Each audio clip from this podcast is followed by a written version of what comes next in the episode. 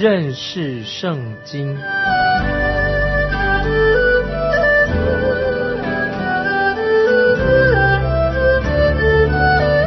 认识上帝的话，把上帝的话带到全世界。本节目是由认识圣经机构和环球广播电台联合制作，欢迎收听。亲爱的听众朋友，你好，求神祝福你，再一次欢迎你收听认识圣经这个课程。我是麦基牧师，在我们看到列王记下第六章关于先知以利沙的另外两件事情，令我们非常惊奇。以利沙实在是一位了不起的先知，他和以利亚先知不一样。以利亚的服饰是公众的服饰，是公开的，但以利沙的服饰是比较针对个人性的。之前我们看过他医治的亚南王的统帅乃曼将军。我们看见以利亚所行的神迹都是惊天动地的。以利亚让大火跟暴雨从天而降，但是以利沙所行的神迹都是很低调的。他自己不喜欢成为众人注目的焦点。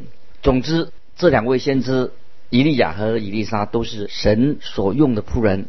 听众朋友。你我也可以成为神所重用的人，成为神手中的器皿。现在我们要把注意力集中在先知以利沙的身上。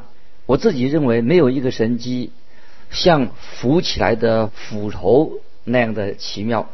借着这个浮起来的斧头，显出先知以利沙跟以利亚的个性是不同的。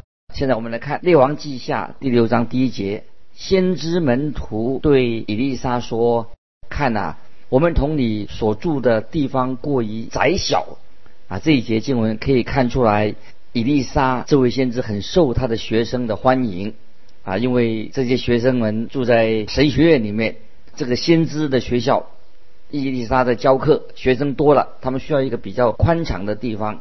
那我自己也觉得，一个学校的校舍好跟坏，是在于老师们的品格跟他的能力。至于说，方法不是最重要，用什么方法不重要的，重要是人啊，人比较重要。想要扩大校园，那我们看先知的门徒，他们要怎么办呢？现在我们看第二节，求你容我们往约旦的河去，个人从那里取一根木料建造房屋居住。他说：“你们去吧。”这些门徒学生，他们自己要来盖宿舍、盖校舍。那今天说来，简直是很不寻常的事情。现在学生很想参与其他的事情，如果有什么不合他们心意的话，他们也许会起来抗议。但是这些门徒啊，这些学生却是到外面去找木材、木料来盖校舍。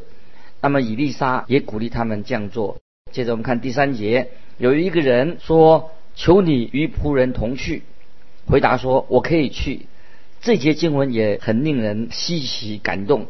可以看得出来，伊丽莎她的个性、她的特质很吸引人，显示出她是很受到欢迎的一位老师。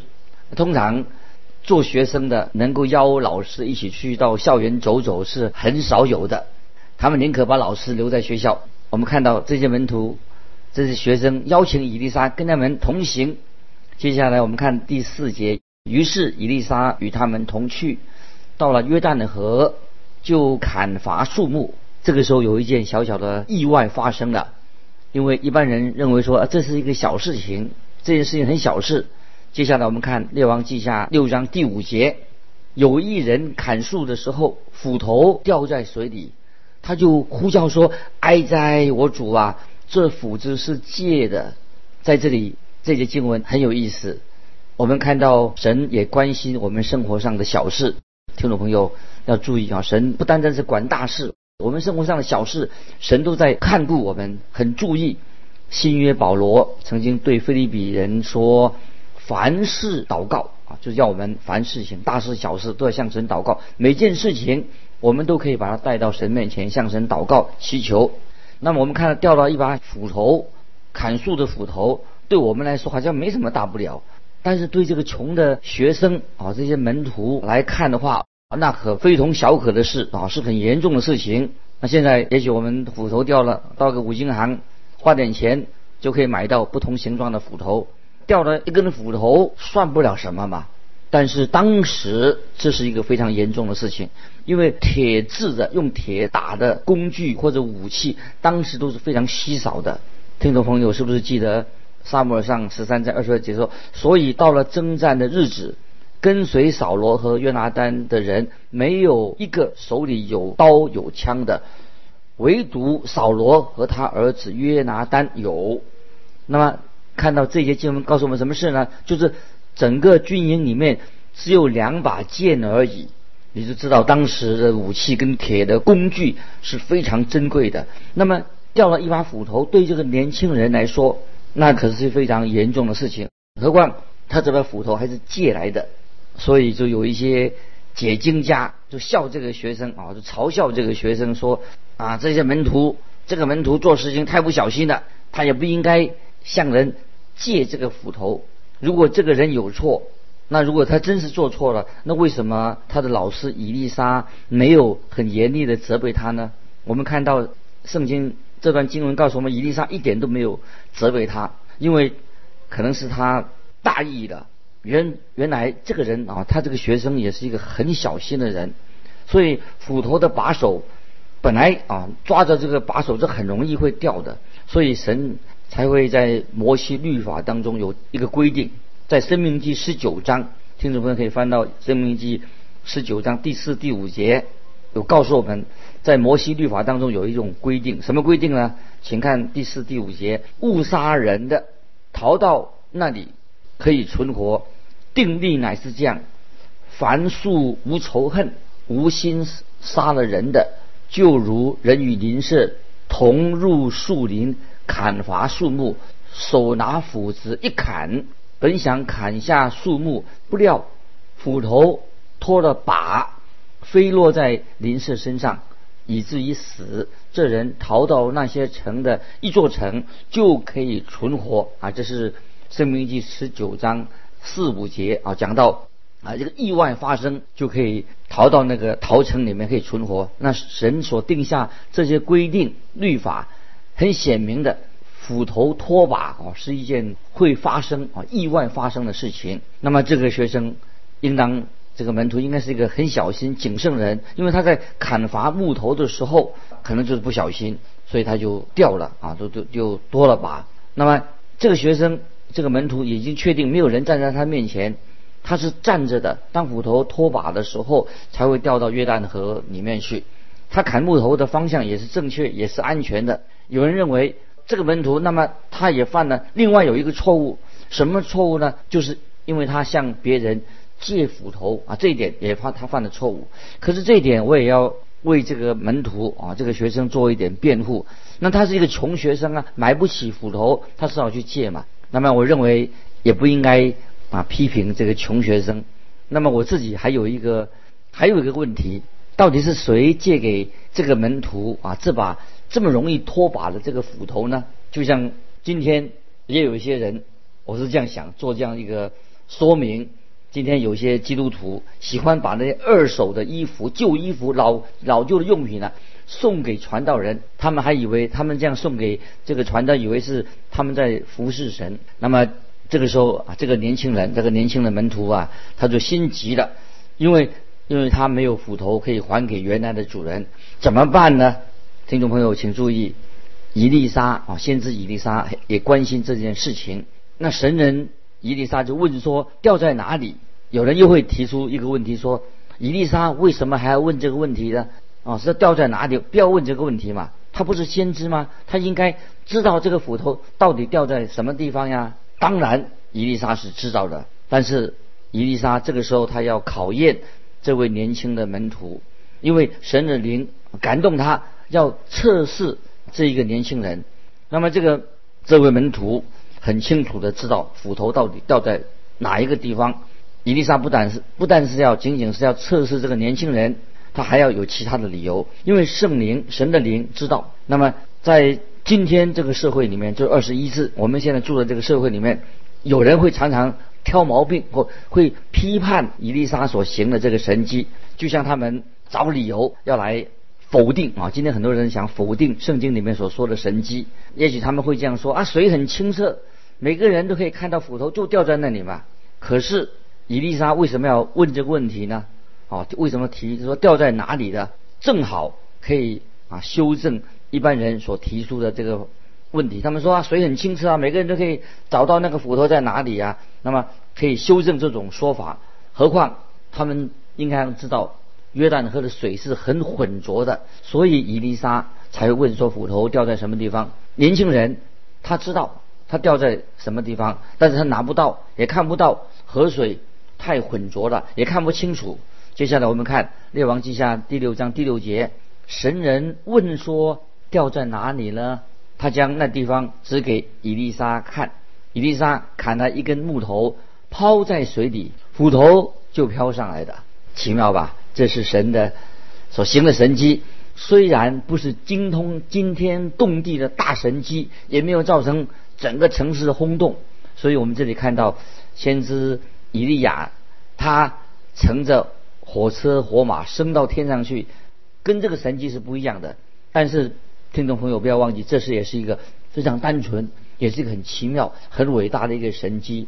神就使这个斧头从水底下飘上来了。那跟现在我们说的啊神迹，当然跟物理的定律啊是不不一样的啊。那这是神借着他的仆人以利沙所行的神迹。本来斧头静静的躺在浑浊的约旦河里面。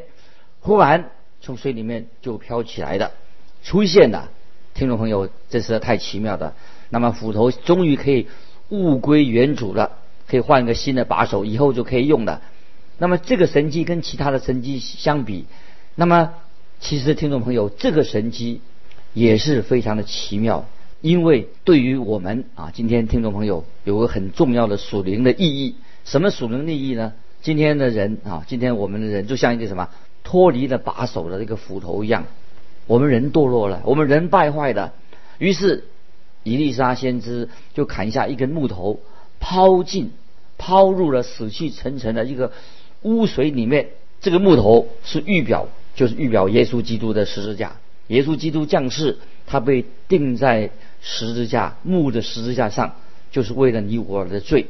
所以主耶稣基督亲自进到死亡的污水当中啊，这是可以这样做这样的一个说明。在彼得前书第二章二十四节说，他被挂在木头上，亲身担当了我们的罪，使我们既然在罪上死，就得以在义上活。因他受的鞭伤，我们便得了医治。感谢神，我们借由耶稣基督，我们信靠耶稣基督，那么我们可以脱离因为罪。罪的死亡跟审判，所以我们可以从深水当中重新的复活过来的，脱离了死亡，脱离了审判，并且我们可以回到啊神为我们所计划的生命的蓝图里面，就像这个斧头跟这个把手啊，回到跟这个把手完全的都是神掌握了我们的生命啊，就是这个斧头恢复了，跟把把手又连在一起的。我们呢表示说，神再一次的掌握我们的生命，活在神的旨意里面。在菲利比书新约菲利比书第四章十三节这样说：“我靠着那加给我力量的，凡事都能做。”感谢神。菲利比书第三章十三十四节这样说：“我只有一件事，就是忘记背后，努力面前的，向着标杆直跑，要得神在基督耶稣里从上面招我来得的。”奖赏，所以今天我们基督徒不要啊漫无目的、没有目的的哈，毫无价值的过一些毫无价值的活在这个世界上。如果啊你我像躺在那个浑浊的污水的约旦河啊那个斧头，当然如果说躺在这个水河的底下污浊的河水里面，当然我们人生就没有意义也没有目的。但是现在因为我们信靠了耶稣基督，因为他的死让我们有了新的生命。把我们带回到神的啊计划，在神的旨意当中，听众朋友，我们就是活在神的旨意当中，有了新的生命，这样的人生才是有意义。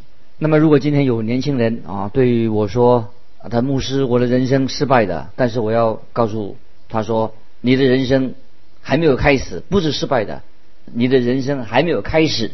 我们真正所需要的就是我们要信靠神，认识啊神，因为神是啊行神迹的神。这个神迹，真正的神迹，不是说我们要登陆月球，有什么新的发明，也不是乘着火车火马到天上去。一个人悔改，今天听众朋友，我们在神面前悔改，信靠基督，归向独一的真神，这个就是等于说告诉说，神把我们从泥泞的世界当中拯救出来，给我们一个新的人生的意义。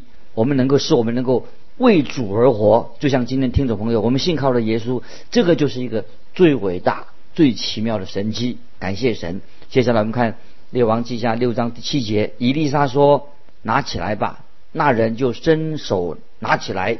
听众朋友，今天你所要做的，就是要伸出信心的手，接受耶稣基督做你的救主，因为他为你钉死在十字架上。因为主耶稣他从死里复活，我们就生命得救了，心有新的生命了。只要我们伸出信心的手来依靠他。接下来啊，我们又继续看啊，这个这个经文里面的经节啊，也是很奇妙的，也是讲关讲到关于亚兰王和以色列征战的的事情。以色列人跟亚兰人是世仇，以色列和阿拉伯人的征战啊，也是有圣经的背景的。接下来我们看。列王记下六章八到十一节，亚兰王与以色列人征战，和他的臣仆商议说：“我要在某处安营。”神人打发人去见以色列王说：“你要谨慎，不要从某处经过，因为亚兰人从那里下来了。”以色列王差人去窥探神人所告诉、所警戒他去的地方。就防备未受其害，不止一两次。亚兰王因这事心里惊疑，招了臣仆来，对他们说：“我们这里有谁帮助以色列王？你们不知给我吗？”亚兰王他心里就很烦闷，觉得很奇怪，为什么？因为他的每一个计划，他安宁的地方，以色列王。为什么他总是会知道这个地方呢？于是他认为一定有奸细在里面，于是他就把亚兰王把他的军队召集起来，想找出到底谁是叛徒，谁是间谍。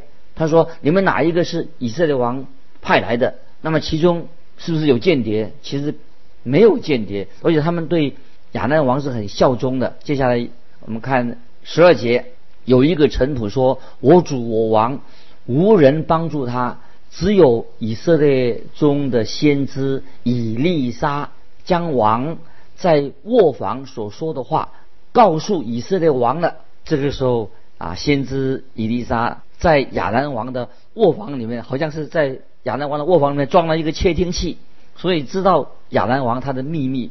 当时窃听的方式是什么呢？其实就是神告诉他的神的启示。因此亚兰王决定要除灭。伊丽莎这位先知，他说先派人去打探他住在哪里。哦，原来知道他伊丽莎是住在多丹，多丹是在耶路撒冷北方六十英里的地方。多丹这个地方的意义，这两个字的意思什么？就是两个水井的意思，就是指那里草原很丰盛，羊群可以在那里有草吃。那么是伊丽莎先知的一个总部，所以亚兰王就派兵围困多丹这个城。那这个时候，伊丽莎的仆人一大早要去井里取水，他发现已经被亚兰大军包围了，他就很紧张，向伊丽莎报告说：“怎么办？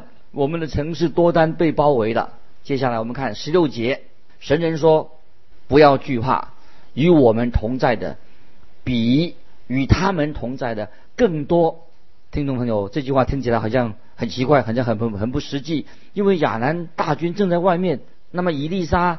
是孤单的一个人跟他仆人在一起而已，他的仆人都已经吓得半死了。于是伊丽莎就开始祷告，他的祷告也很有意义。我们来看第十七节，伊丽莎祷告说：“耶和华，求你开这少年人的眼目，使他能看见。耶和华开他的眼目，他就看见满山有火车火马围绕以利沙。”啊，这十七节啊，这个经文。啊，非常的有意义。那有人说，那么今天我们基督徒的困境是不是由这样的神机困难就可以解决了？是不是用这种方式？那么今天有些基督徒已经变成了常常逃避啊，就逃避问题。那他们说啊，对了，这是神以前呢用神机骑士曾经拯救别人或者带领别人。那么可是我自己很惭愧，惭愧，我自己却没有这样的经历。神从来没有这样的给我有这种的奇妙的神机骑士。那么那个人也是也也这样说啊，我跟神的关系大概很疏远。或者说，他也这样说，找个借口说啊，神大概不关心我。亲爱的听众朋友，接着我们看多丹，多丹这个城市所发生的事情，就是给我们听众朋友，给你我有一个好的答案。圣经只提到多单，只提到两次，那么一定有原因的。那么现在我要听众朋友要想起一件事情，就是有一个年轻人，他遇到他走到多单这个地方啊，也许有这样说。走到多单这个地方，危机就在他的眼前，他已经落入一个陷阱里面。那么，也许我自己会警告他说：“哎呦，你就不要去多单，那这样太危险了。”但是他就回答说：“对我说，牧师，你不要担心，在多丹，我去多丹不会有事的，因为神会拯救我。何况还有一群火车火马正围绕着多丹，神会救我的。”听众朋友，你觉得？啊，这个信心啊，是真的这样吗？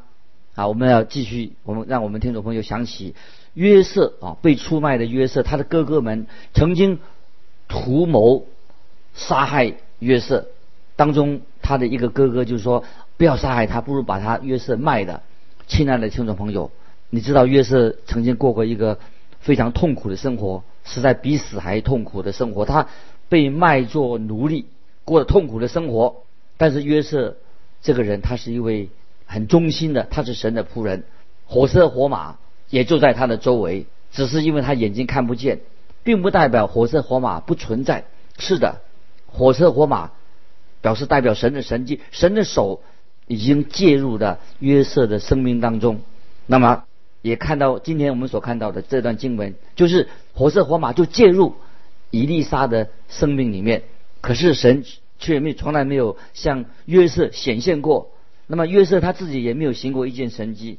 但是听众朋友，我们要知道，神透过这些经文、这些灾难、这些难处，却神就祝福了啊约瑟。后来到了后来，约瑟才完全的了解，就是记载在创世纪，我们很熟悉的创世纪第五十章，创世纪五十章二十节。啊，听众朋友，这个经文你可以记起来，《创世纪五十章二十节，约瑟对他哥哥说：“从前你们的意思是要害我，但神的意思原是好的，要保全许多人的性命，成就今日的光景。”亲爱的听众朋友，多单这件事情，我们看见有火车火马的出现，这个就是神啊所用的一个方式来拯救。保护啊，他的儿女，他的仆人。接下来我们看第十八节，敌人下到以利沙那里，以利沙祷告耶和华说：“求你使这些人的眼目昏迷。”耶和华就照以利沙的话，使他们的眼目昏迷。这个时候我们看见啊，以利沙就祷告神，神就使亚兰大军的眼目昏迷了。那么神就听了祷告，然后以利沙就带领这些大军带到。撒玛利亚城里面，并且伊丽莎也告诉他们说，他会带这些军队，可以带带把他们带到伊丽莎那个地方。当当他们就到了撒玛利亚，那把他交给撒玛利亚的王。那个我撒玛利亚王打算准备杀了他们，但是伊丽莎却说不可以给他们吃，放他们回家。我们看二十三节，王就为他们预备了许多食物，他们吃喝完了，打发他们回到他们主人那里。从此亚南军不再犯以色列境了。我们看见啊，神的能力的恩典就震撼了亚南王。所以亚南王从以利沙身上就看到以色列人的神是真伟大，就决定不再跟以色列人征战了。可是后来便哈达又再一次围困撒玛利亚城，但是那个时候那个便哈达只是一个称号啊，不是一个人的名字。接下来我们看二十四、二十五节，此后亚南王便哈达。